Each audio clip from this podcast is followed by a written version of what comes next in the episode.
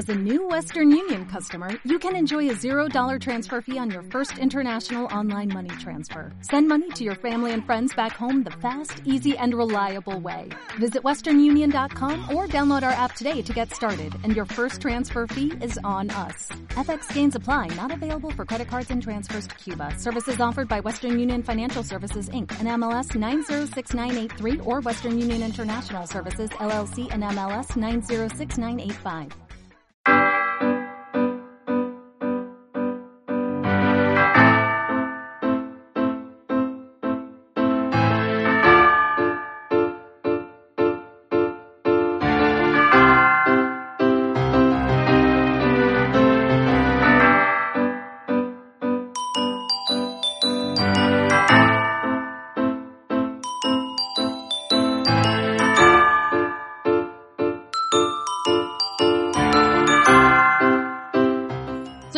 López, fundadora de Trebularium, que es la herramienta que utilizo para ayudar a los escritores a vivir de escribir. Y hoy está conmigo una persona muy especial, somos compañeras de camino, eh, yo creo como, escritoras, porque hemos tenido pues eso, un periplo muy especial, una llamada mm, mm, pues muy parecida y me hace muchísima ilusión que esté aquí conmigo, que es Vanessa Arjona. ¿Qué tal, Vanessa? ¿Cómo estás? Hola, Ana, buenas tardes. buenas tardes. Bueno, Vanessa es la autora del libro Elsa es nombre de mujer. Esta, hoy, el café de hoy es un café un poco excepcional, ¿no? Porque normalmente siempre entrevistamos a autores de no ficción enfocados en superación personal y hoy la cosa es diferente porque vamos a hablar de ficción, pero también de superación personal, ¿no? Porque eh, Vanessa, pues, eh, escribe un género que a mí me fascina, que es lo que yo llamo la superación personal novelada, ¿no, Vanessa? Sí, así es. Yo me, gusta mucho la historia contada y he querido transmitir el mensaje, uno de los mensajes que tengo por transmitir a través de una historia. Y si puede ser de superación personal, pues mejor. Claro que sí. Bueno, eh, mm, decimos que somos compañeras de camino porque las dos tuvimos una llamada muy parecida, ¿no? Eh, tu libro eh, habla de soslayo, pero no tan de soslayo sobre el tema del maltrato, ¿verdad? Sí, así es. Eh, la verdad que no se ve, digamos, maltrato físico como tal, el típico pegar una paliza, eso no se ve.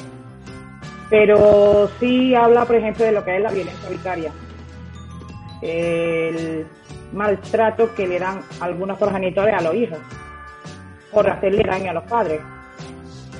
Y es un tema un poco escabroso. Luego la, el querer seguir manipulando a su víctima, que en, en este caso es la expareja, también se habla bastante de eso en este, en este libro. Y además, pues lo que es engullir una herida, ¿no? Engullir una herida o tratar de asimilarla una herida del maltrato que ya de por sí requiere su tiempo y requiere su distanciamiento. Además, de verdad. Bueno, Elsa eh, es nombre de mujer, me encanta el título, por cierto. Es un título muy bonito. Eh, dime, ¿qué, te ha enseñado a ti, Elsa?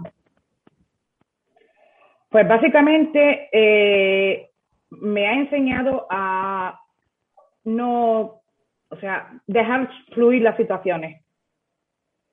Porque básicamente en esta historia, aparte del maltrato que se ve en la historia, lo que yo pretendo es eh, enseñar a las mujeres o y a los hombres también, pero en este caso eh, habla de una mujer, eh, pretendo enseñar que hay que ser mujer antes que madre.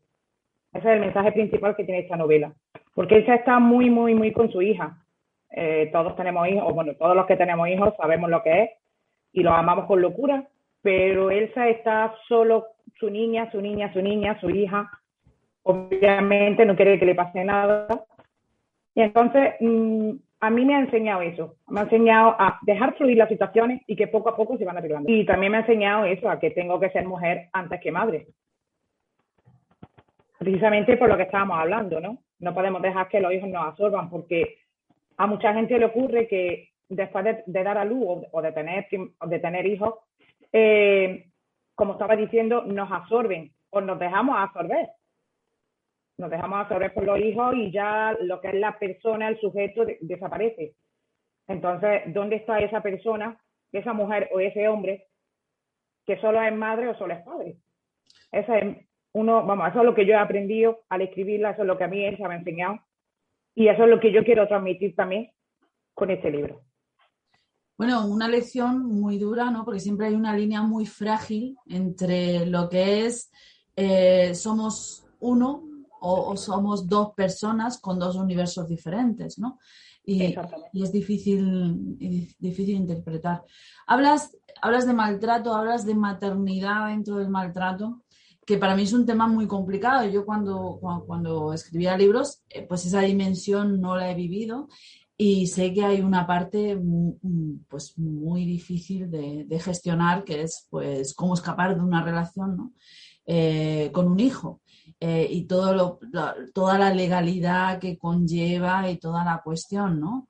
Y, y además, pues la otra contrapartida que no deja de ser padre y no deja de tener una, pues, eh, unos derechos, pues resulta que impide que puedas cerrar una historia, ¿no? Entonces, afortunadamente yo no he tenido que vivir esa experiencia, pero existen muchas parejas que, tienen que sufrir esa experiencia y, y, superarla es tremendamente difícil, porque ese hijo siempre va a estar ahí, ¿no? Siempre va a estar recordando que hay otra parte y la otra parte siempre va a tener eh, la posibilidad de hacer reclamos, ¿no?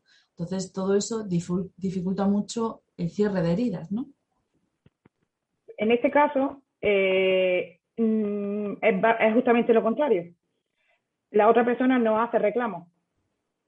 Hace reclamos a la madre, en, en este caso.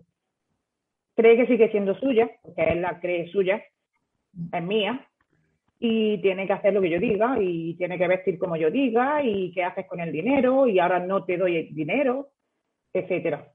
Por eso hablaba al principio de la violencia vicaria. Eh, también en esa historia, mm, aparte de todo lo que tú has dicho, abordo también el tema de una nueva relación. O sea, esta mujer, Elsa, quiere avanzar porque su vida no ha terminado. Ella opina que su vida no ha terminado y que es muy joven y que tiene que avanzar y rehacer su vida, no, no rehacerla, sino continuarla. Entonces, hay una pareja nueva. Entonces, digamos que la, historia se basa en, en, todo esto, ¿no? El hecho de la pareja nueva con la niña, la niña con la pareja nueva, la relación que tienen, la madre en medio, el padre diciendo, que sigo existiendo. De todo menos bonita, ¿no? Como decimos en nuestra tierra.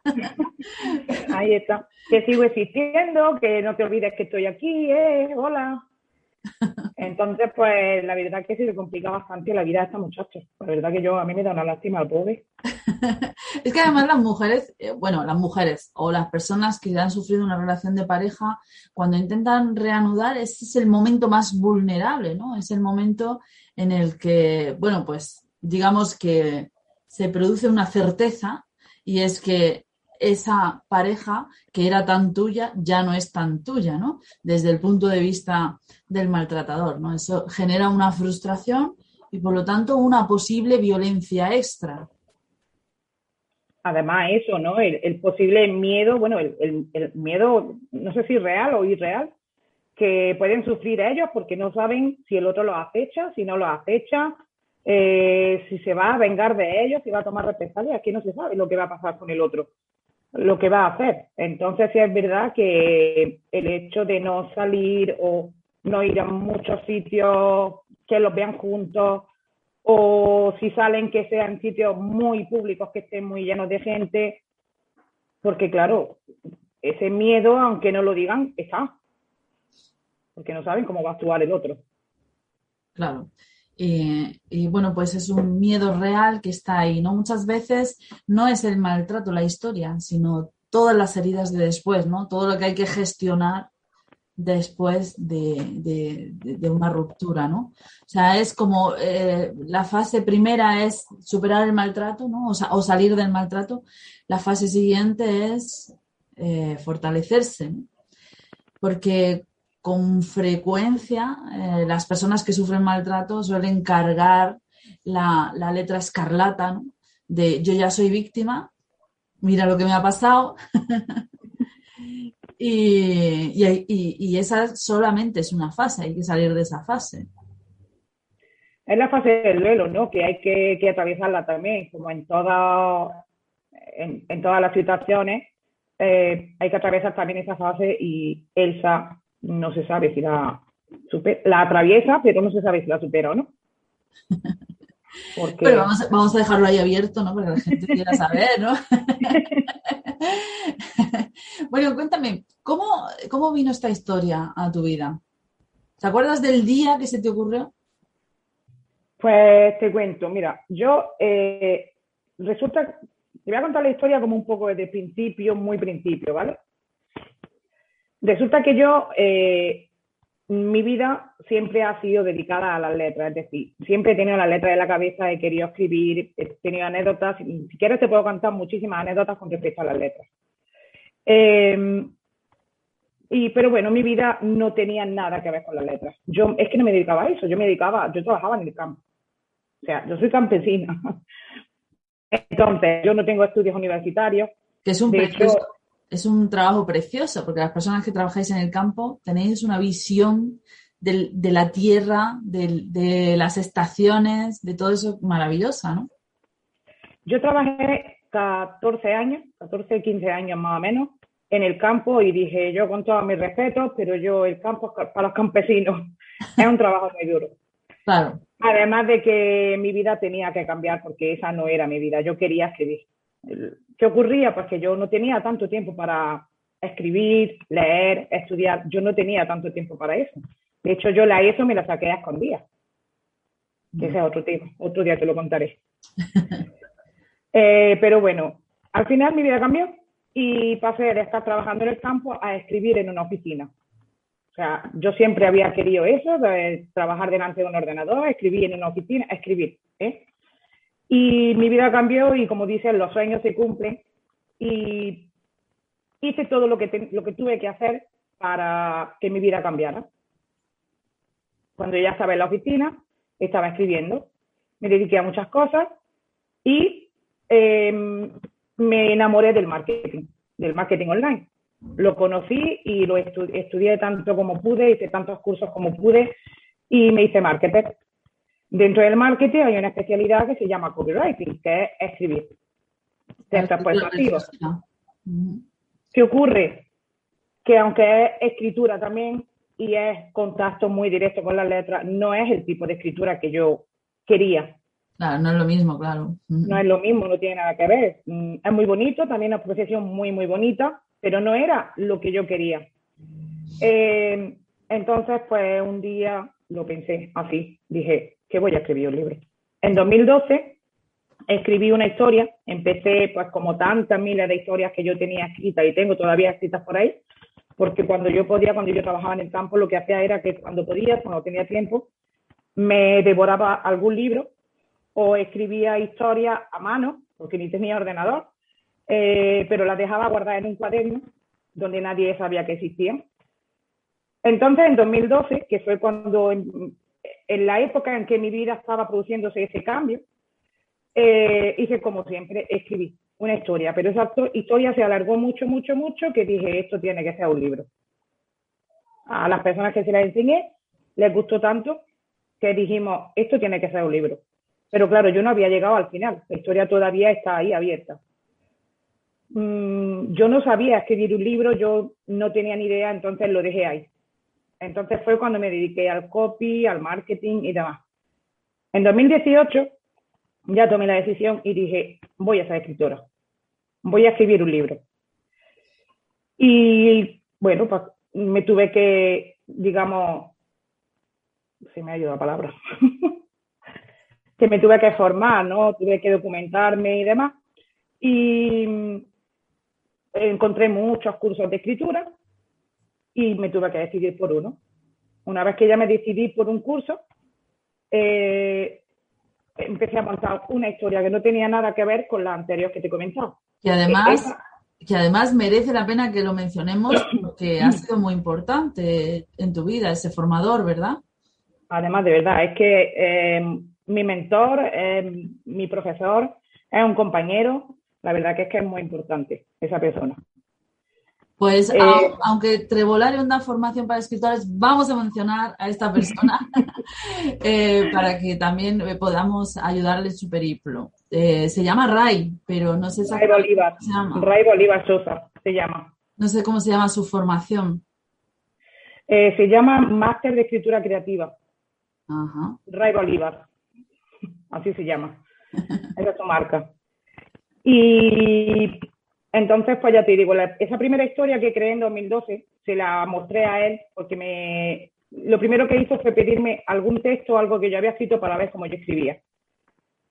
Esa historia le gustó muchísimo y lo conmovió mucho. Y fue la, persona, la primera persona, por eso digo que es tan importante para mí, porque fue la primera persona que me nombró escritora. Él me dijo, tú eres escritora. Qué bonito, qué, bonito. Yo le estoy eternamente agradecida porque es verdad que conmigo se ha portado muy bien y eso de creer en mí, darme esa oportunidad, empujarme, porque es que me empujó, oye, que escribas, que tú eres escritora, lo que pasa es que no te lo crees. Tú tienes que empezar ya a creerte que eres escritora. Y bueno, pues empecé a montar una historia, me dijo, ¿qué quieres? Le dije, se lo dije, yo quiero, yo quiero escribir una novela, quiero escribir un libro. Dice, venga, pues estas son las pautas, empieza. Empecé a hacer los cursos y tal, y yo ya en mi cabeza tenía, en mi cuaderno y demás, yo ya tenía toda mi historia, la trama, los personajes, todo montado. Se lo comenté y me dijo que era una historia buenísima, pero que era un gran reto, que para hacer la primera historia era un gran reto. Es difícil, claro, porque, porque en el fondo... No es la es no es la tus personajes tienen una dimensión psicológica profunda, ¿no? Que, pues, que hace que, no sean personajes planos, ¿no? Sino que son personajes que viven, sienten, padecen y además toman decisiones duras. O sea, que no, no, es tan fácil. Pero me decías que la historia no era la de Elsa, que era otra historia. Era otra historia que no tiene nada que ver con esta. Ah. es verdad que yo, eh, mm, digamos, el mensaje que yo quería transmitir era más o menos el mismo. Era eh, algo relacionado con el maltrato. O sea, ella tenía que solucionar ese maltrato en su vida. Y bueno, pues eh, por eso era la historia tan dura, porque bueno, pasan un montón de, cosas. Y yo ya creé los personajes, creé toda la trama, lo creé todo. Me pongo a escribir capítulos y Ray me decía, va muy bien, seguimos. Va muy bien. Llega un momento en que dejo de escribir. Y claro, él me, contactó para preguntarme si tenía el típico bloqueo del escritor, a ver cómo podíamos arreglarlo. Entonces le comenté que lo estaba pasando mal, que estaba atravesando problemas personales y que mi hija eh, estaba atravesando, mi hija en aquella época tenía 14, 15 años, en todo el pavo, como decimos aquí en Granada. Sí, reafirmando su, su, su identidad, ¿no? Porque en el fondo es eso, y estaba atravesando, la niña me estaba absorbiendo y yo no tenía tiempo para nada. O sea, me estaba afectando en mi trabajo, me estaba afectando ya no en la escritura, sino también en, el marketing. O sea, me estaba afectando en todo. Entonces Ray me propuso, como yo le digo, me hizo una propuesta indecente. porque sea indecente porque atentaba, digamos, contra mi idea, ¿no? O sea, yo había tomado una decisión y ahora tenía que torcerla. Ahora te voy a contar por qué. Él me comentó que enfocara toda mi energía y que escribiera sobre eso. Muy bueno, muy buen consejo. Porque en el fondo hay que aprovechar nuestra inercia, nuestra energía, ¿no? Para, para arrancar con una historia, sobre todo cuando es la primera y te cuesta trabajo. Claro, él me dijo que esta sería como una historia de transición, una historia corta, a modo de ensayo, que no tenía que ser muy larga, como muchas 90 páginas, y han salido más de 200. y bueno, queda una historia corta, una historia de transición a modo de ensayo para ver cómo iba el tema.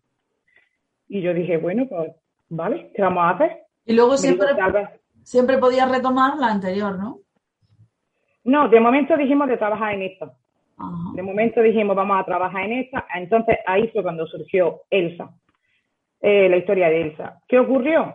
Pues yo me, mm, mm, después de varios días alineando mis emociones, mm, tomando la decisión de es mejor escribir esta historia, es mejor escribir la otra, la que yo tenía, la que yo había pensado.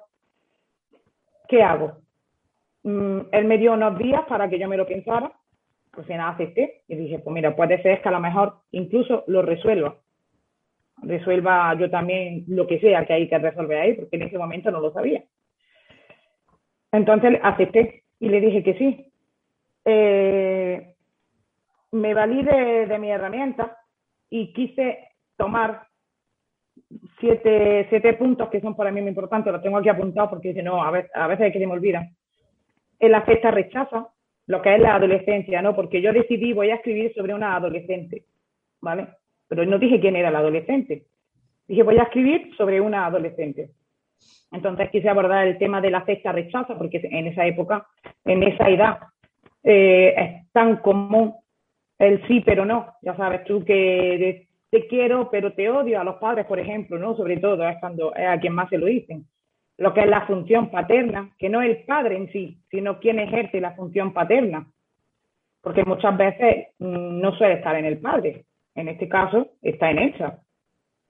Eh, hablando, hablando de la terceridad, la sexualidad, que es tan importante, la rebeldía en, en esa época, la adolescencia, y como tú has dicho al principio, la búsqueda incesante de la identidad en esa, en esa edad.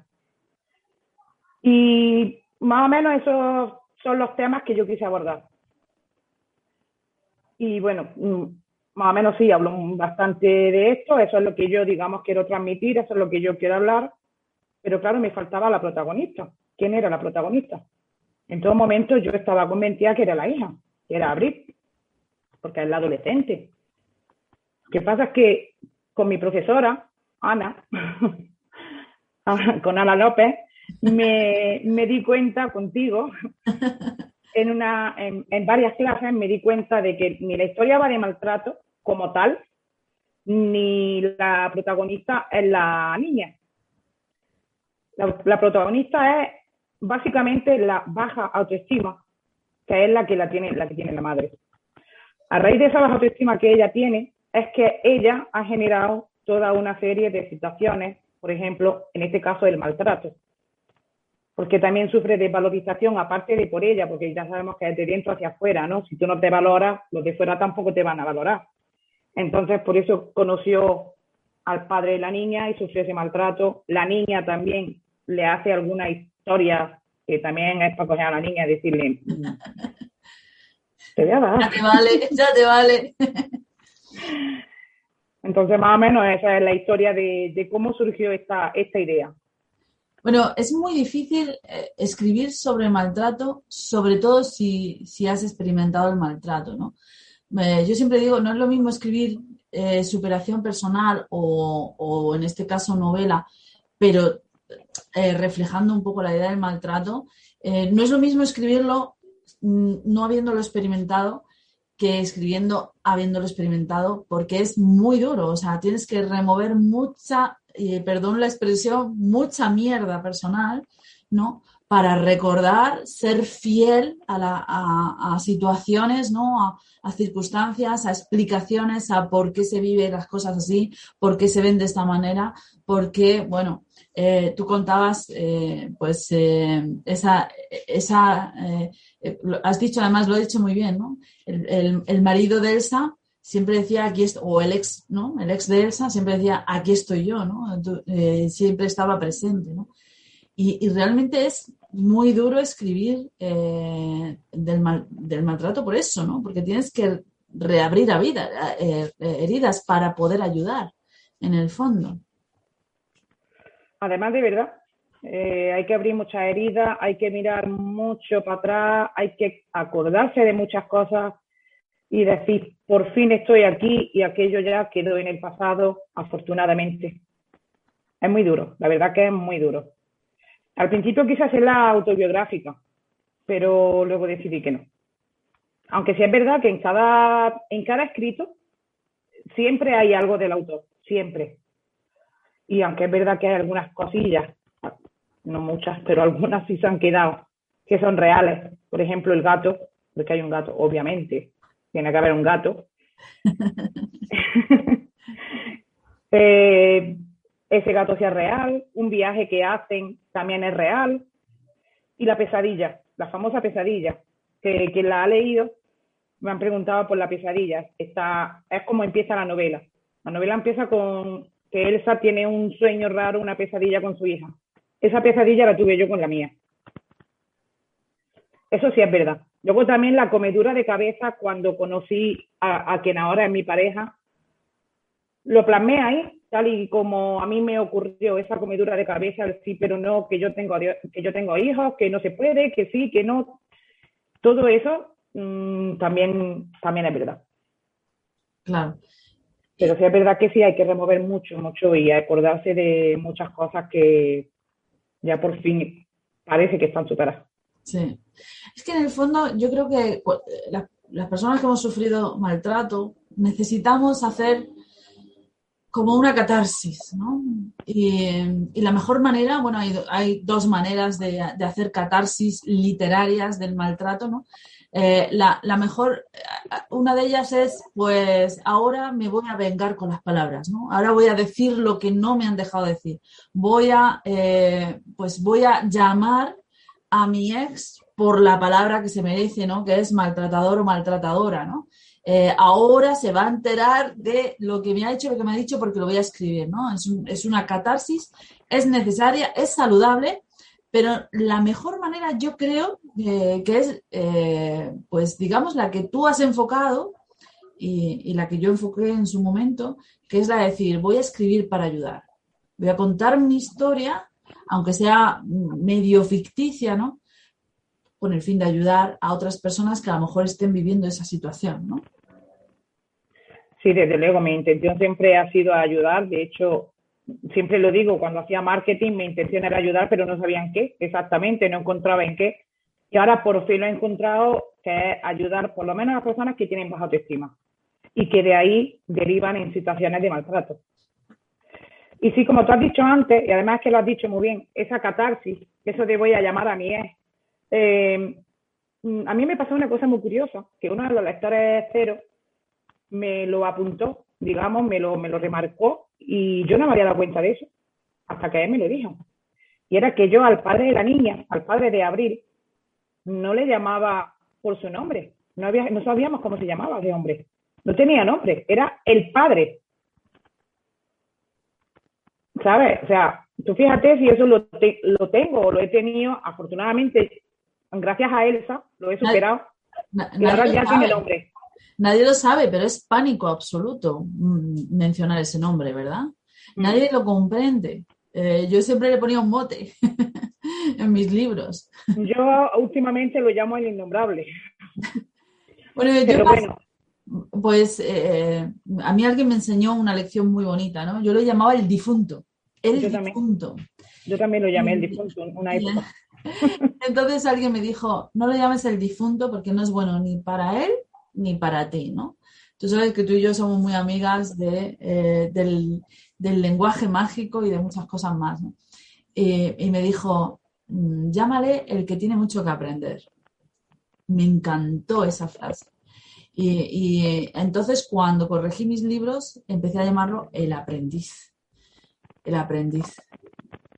pues sí, la verdad que tiene mucho que aprender. Tiene mucho, mucho.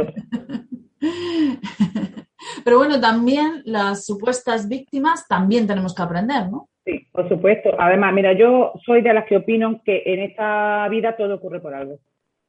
Absolutamente todas las situaciones, ya sean buenas, ya sean malas, vienen a enseñarnos algo. Las víctimas tenemos que aprender qué es ese algo.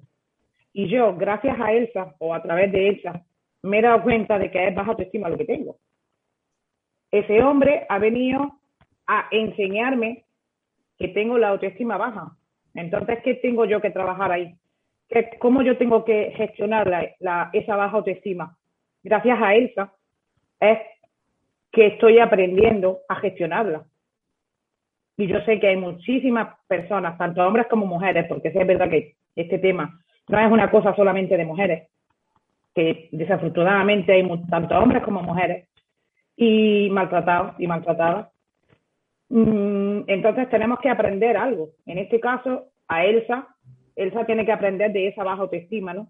Y de ese ser madre, o sea, ser mujer antes que madre, porque Elsa no es mujer. Y yo sí es verdad que en eso me veo muy identificada con ella, en muchas cosas, ¿no? Em, entonces, como te decía, todo viene a enseñarnos algo. Cada situación, cada persona que pasa por nuestra vida es por algún motivo. Siempre es por algo. Todos vienen a enseñarnos una lección, buena o mala.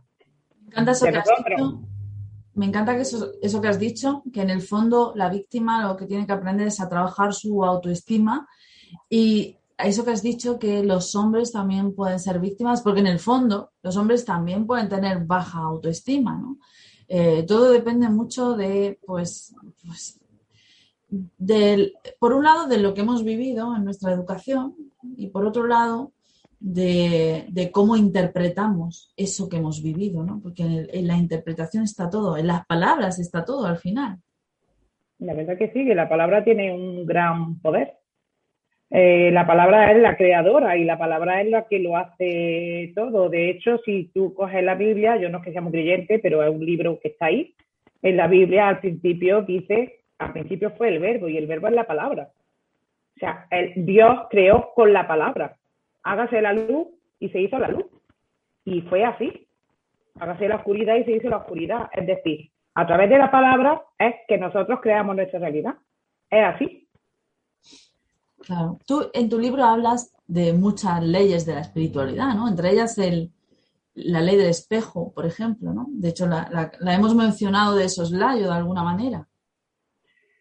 Sí, porque sí es verdad que me gusta lo que es toda la simbología, todo el tema que, que tiene que ver con la simbología. De hecho, toda la portada eh, está llena de símbolos. La portada no es solamente la leona y la mujer, hay muchos símbolos que si quieres ahora los hablamos. Y, y sí, me gusta pues hablar lo que son, como, como bien has dicho, de las leyes del universo, hablar de la ley del espejo, que es lo que decíamos, de que mm, yo tengo que aprender de mí lo que esa cuestión me viene a enseñar. ¿Qué tengo que mejorar en mí? Tanto bueno como malo, ¿no? De, esta situación. Hablo también de, de eso, ¿no? De que lo oculto se demuestra a quien está listo para, para verlo, porque hay un momento ahí que un personaje, que no voy a decir quién es, eh, le dice a Elsa esas palabras, ¿no? Lo oculto solo se demuestra a quien está listo para verlo. Entonces, pues, todas esas cosas me gustan mucho, me gustan las leyes, las leyes universales, las leyes del universo, me gustan mucho. Vamos a hablar de esa portada. Vamos a hablar de esa portada.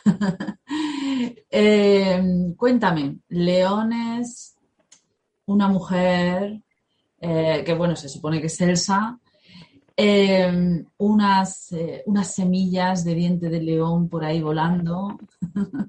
Bulanicos, ¿no? Como decimos aquí en Granada. Bulanicos, exacto. En otro sitio le llaman vilanicos. Y yo cuando decía vilanicos, está mal dicho, se dice bulanicos. bulanicos, exacto. A mí la portada me la hizo un diseñador eh, muchacho de Málaga, pero tiene, creo que su padre es de Granada y su madre creo que es de Jaén. Entonces, eh, entiende el idioma granaíno. Y cuando yo le dije, quiero que aparezcan bulanicos, me entendió perfectamente. Digo, ¿pero sabes lo que es? Dice, claro. Digo, es que no me acuerdo cómo se llama, es verdad. Dice, diente de león. Digo, ah, verdad, diente de león. Sí, que además es, una, es una planta muy mágica, el diente de león. Eh, pues eh, es a través de, las semillas del diente de león que puedes enviar mensajes espirituales, puedes utilizar la comunicación eh, con otros planos. No lo sabía, qué fuerte. Madre mía. Bueno, cuéntame qué significan los bulanicos, porque seguramente que de forma intuitiva has detectado precisamente ese poder mágico del bulanico.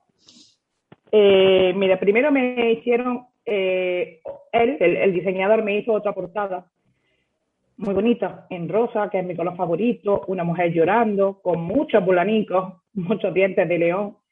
Y en el tercer ojo tiene dibujado digamos, un, no sé si es sabes lo que es un PIS, un, un mapa, digamos, ¿no? Tiene un, una, un dibujo aquí en el tercer ojo, digamos que es el que todo lo ve, ¿no? El que despierta la conciencia.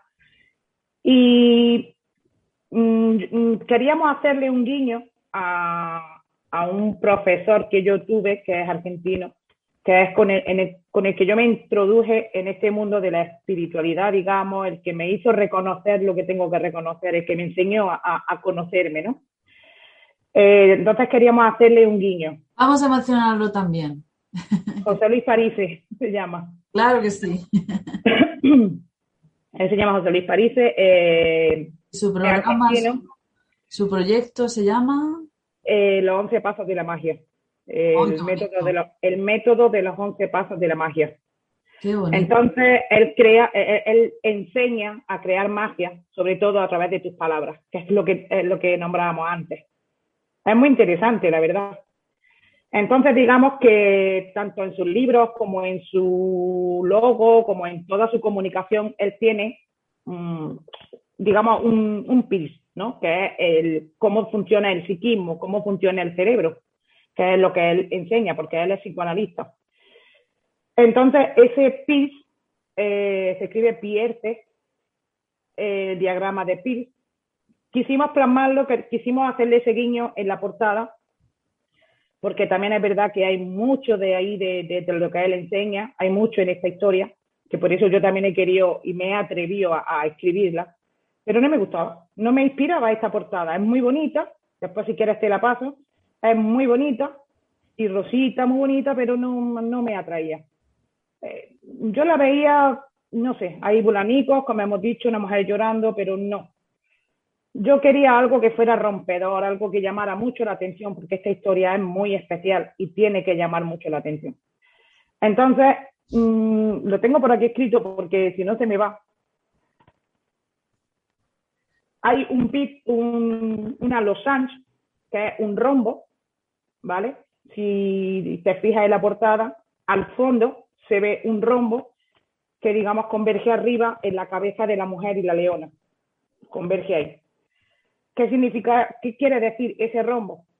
Digamos que eso es la vida, eso representa la vida, cualquier situación. Digamos que la, vida empieza en el foco superior, en el foco de abajo, entonces mm, tiene dos cuestiones siempre, siempre, siempre, ese, está nombrado antes ese dos en uno, ese soy madre, no soy madre, soy mujer, soy madre, ¿qué soy? ¿No? Eh, se trata de que yo con esto quiero enseñar que no hay que decantarse por un, por un, foco, por un foco, sino por los dos, porque si no, no se puede converger arriba. No ah. sería un rombo, una losange. Hay que converger arriba en el foco superior para que eso se cierre, entonces se cree la magia y se cree la realidad que uno quiere crear. Oh, ¡Qué interesante! Es que los tengo por ahí apuntados, si no se me van.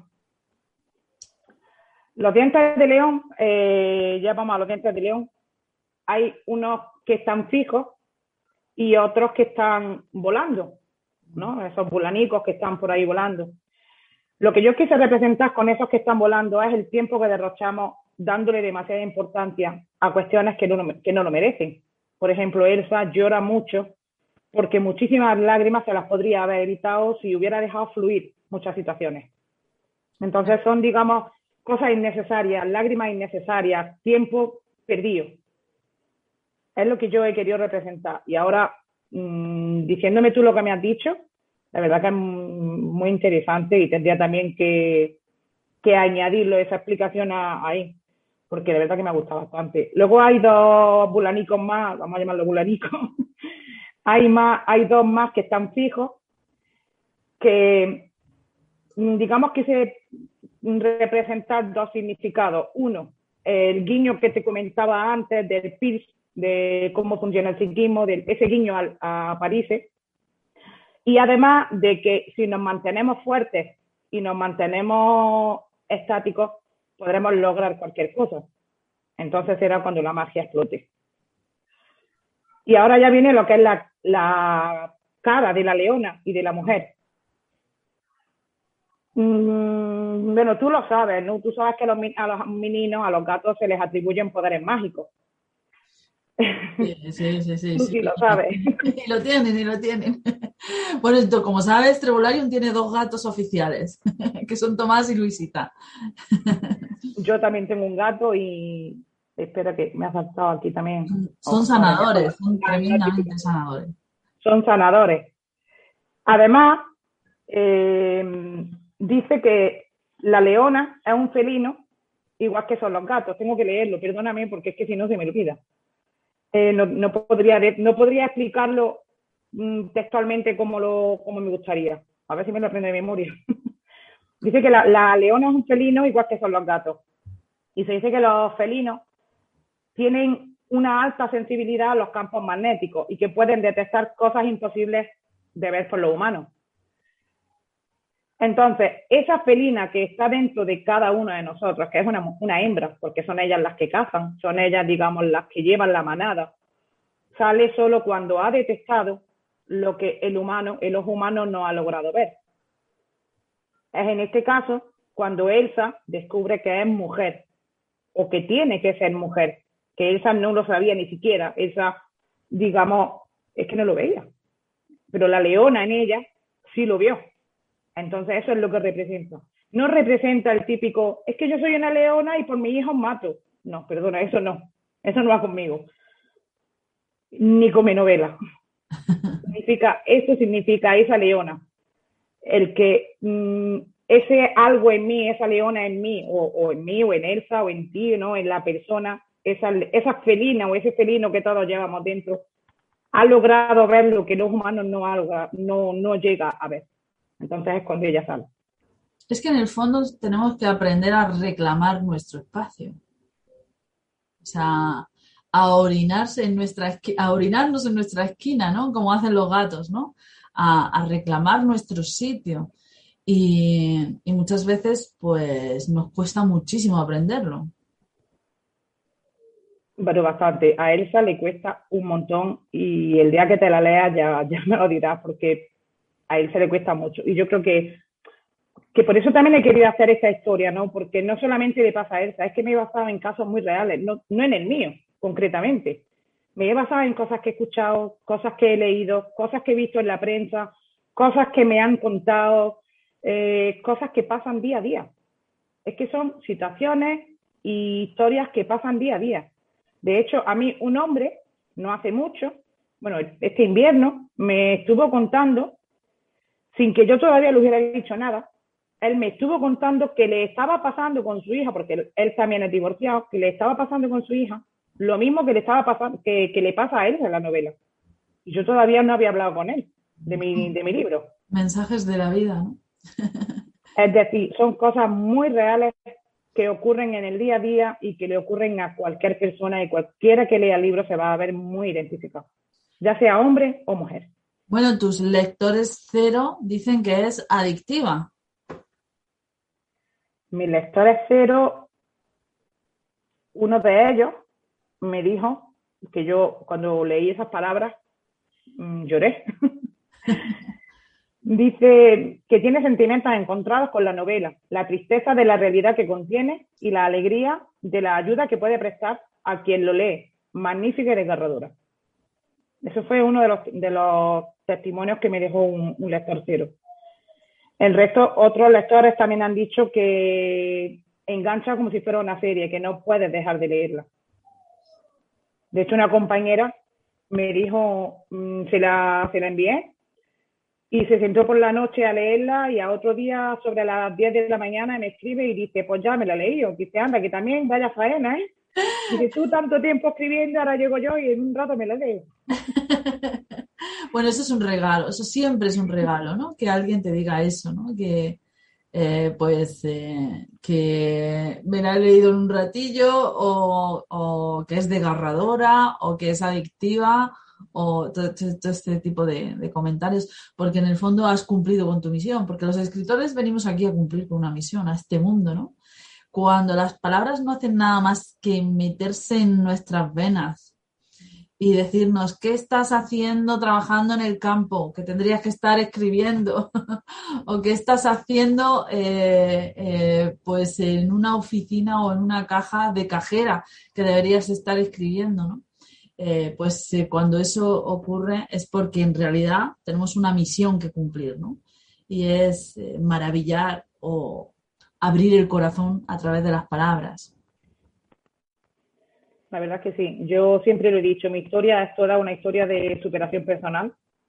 Si yo el día, algún día, tal vez algún día, me dé por escribir mi historia y se puede comprobar que es toda una historia de superación personal, porque en verdad lo es, es lo que te has dicho, ¿no? De trabajar en el campo, ahora hacer escritora, porque es que era como una, una llamada, Ana. Mm, es que no sé explicarlo, o sea, es que no tengo palabras para decirlo. Fíjate. niña escribe, niña escribe. somos escritores y justo eh, no, podemos, eh, no podemos explicar lo que se siente, ¿no? Cuando es que tu vida es escribir, no, no, no hay otra cosa. Eh, por cierto, me encanta el subtítulo de tu libro. Llorar es libre, vivir es obligatorio. Eso eh, fue obra de Alejandro. Dime, dime. Sí, sí, no, quería preguntarte, que, me, explicaras. llorar es libre, o sea, nos podemos permitir llorar, ¿no? Pero no nos podemos permitir dejar de vivir, ¿no? Exactamente, así es. Eso fue obra de, Alejandro, que es el diseñador, el que te he dicho que vive en Málaga, y que fue el que la hizo. Y dice, y como regalo te voy a hacer una frase, con toda su gracia malagueña. Y cuando yo vi esa frase, la verdad, a mí no me dio explicaciones, no me dijo nada más, pero yo cuando la vi, a mí me impactó y me gustó mucho. Digo, la quiero en el libro ya. Dije, no, si ya la quiero en la portada. Además, es que es justo lo que tú acabas de decir, ¿no? Se puede llorar, se puede elegir llorar o no pero vivir es obligatorio. O sea, no por estar llorando es que ahora ya se acaba la vida. No, no, se puede llorar. Yo siempre lo digo, tienes permiso para llorar un tiempo, dedícale un tiempo, después avanza. Claro. Es así. Claro que sí. Eh, yo, ese es un consejo que, a mí también me, me, ha gustado mucho invitar a la gente, ¿no? Cuando está en un momento así delicado, le digo, mira, vete a tu casa, métete en la cama y llora. Y mañana cuando te levantes, a trabajar, ¿no? o, a funcionar, ¿no? A pensar cómo resolverlo.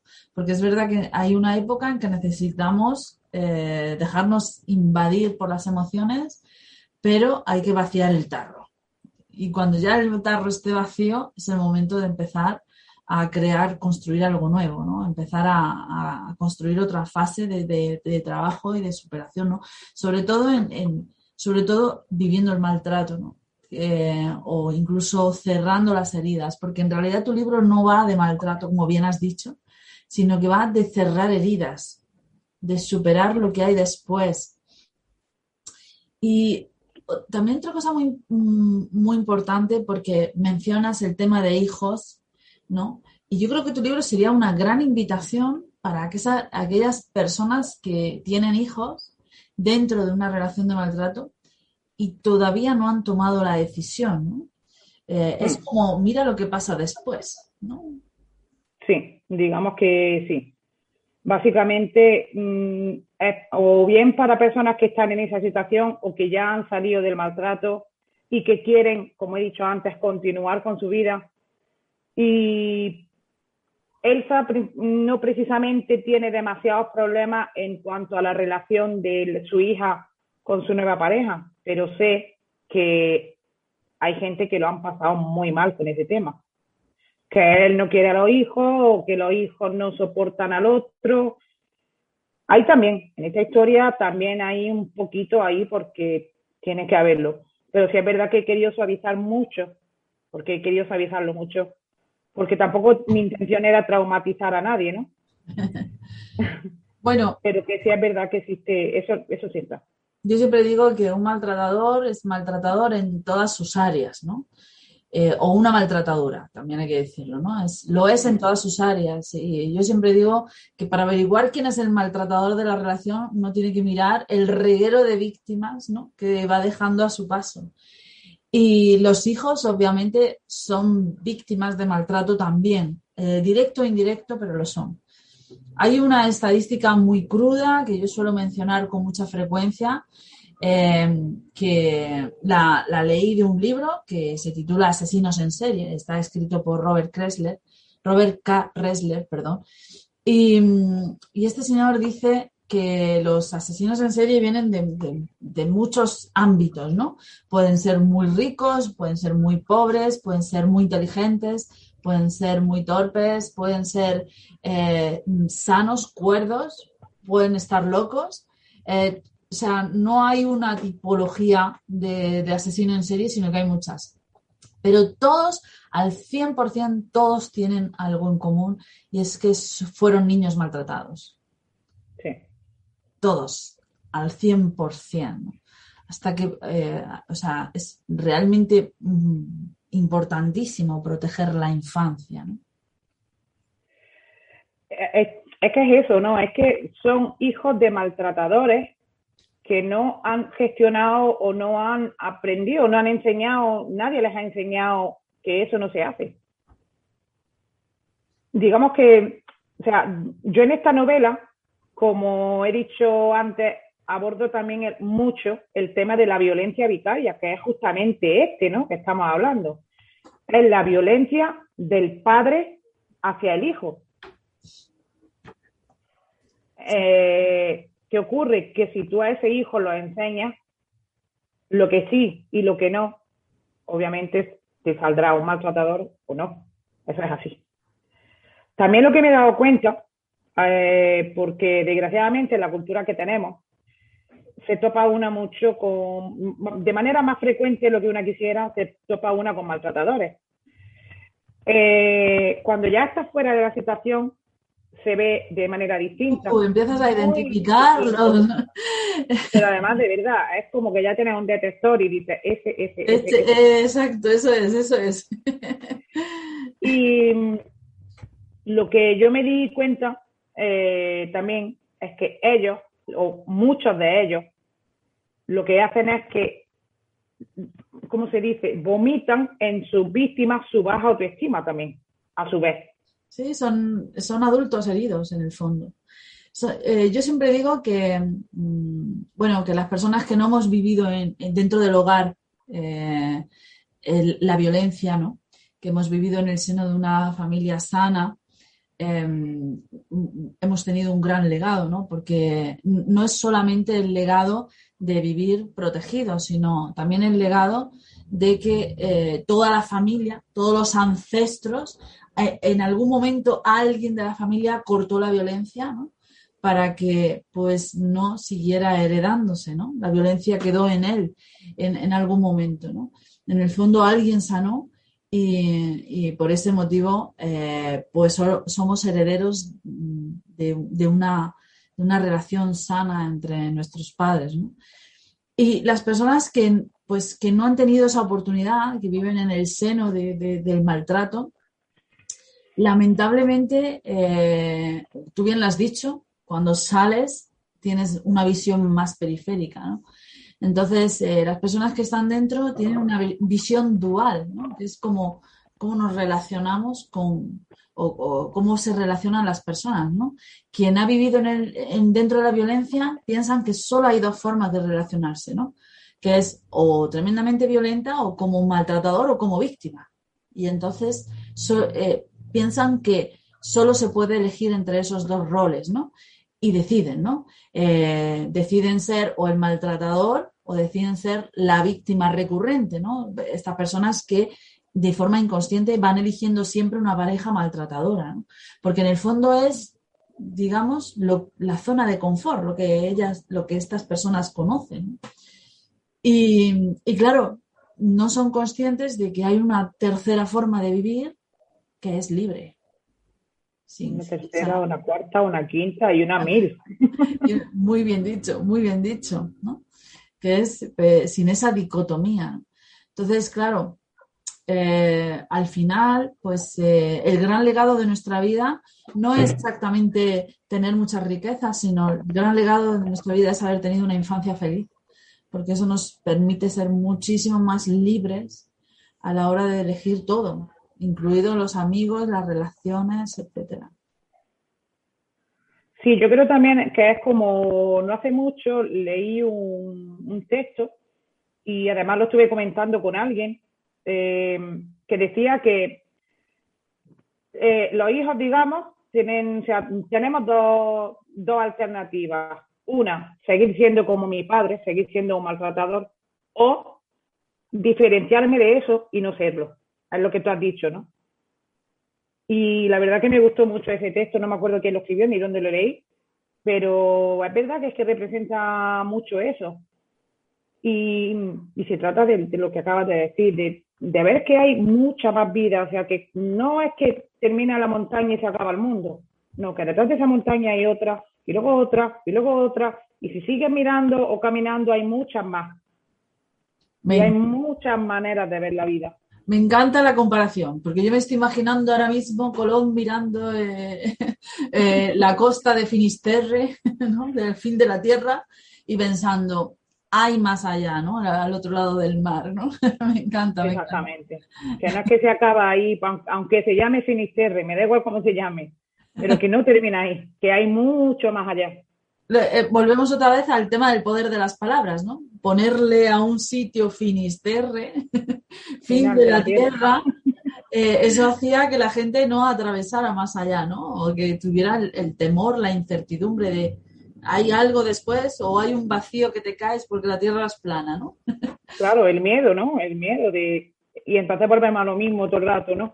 La... entonces te quedas ahí en la zona de confort porque ¿para qué vas a avanzar si te vas a caer? Claro. O no se sabe lo que puede pasar.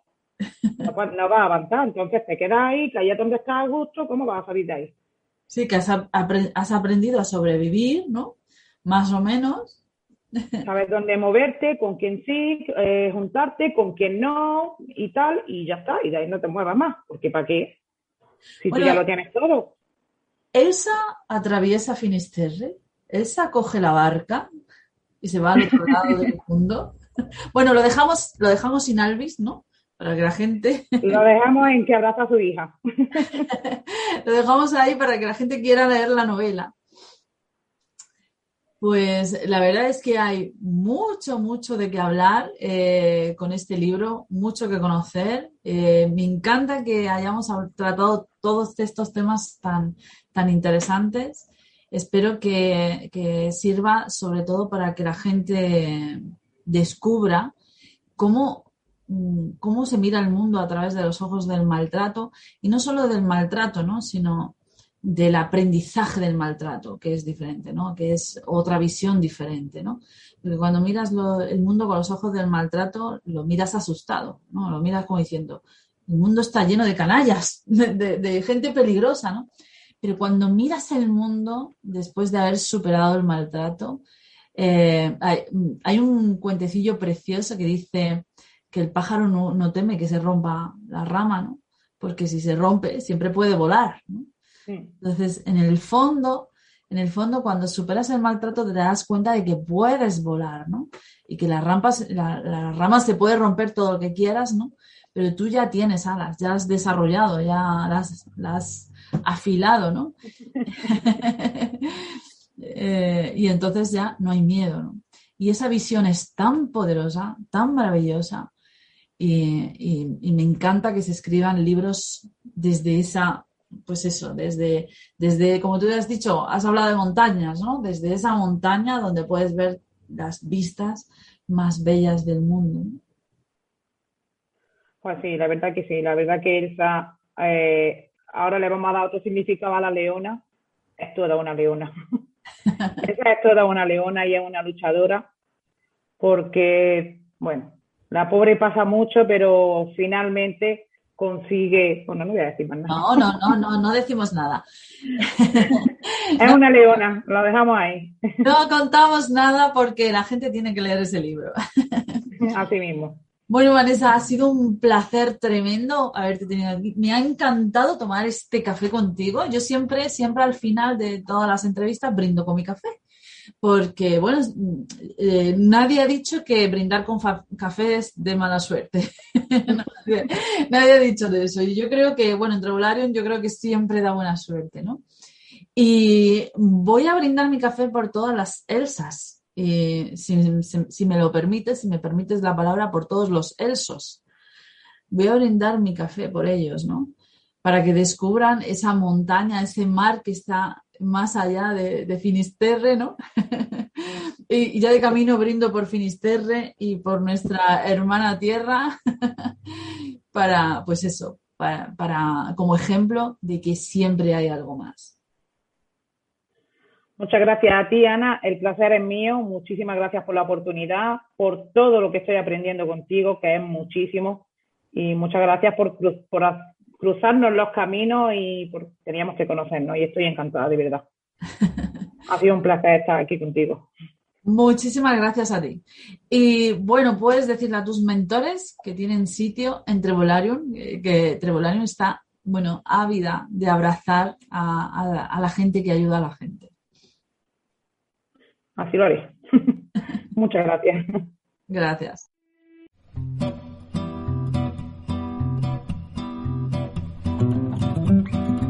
Todo lo que nos ocurre es reflejo de cómo pensamos y cómo sentimos.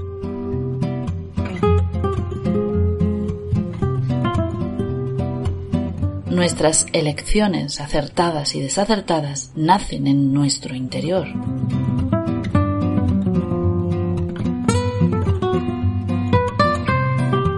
Mejora tu interior y mejorarás tu exterior.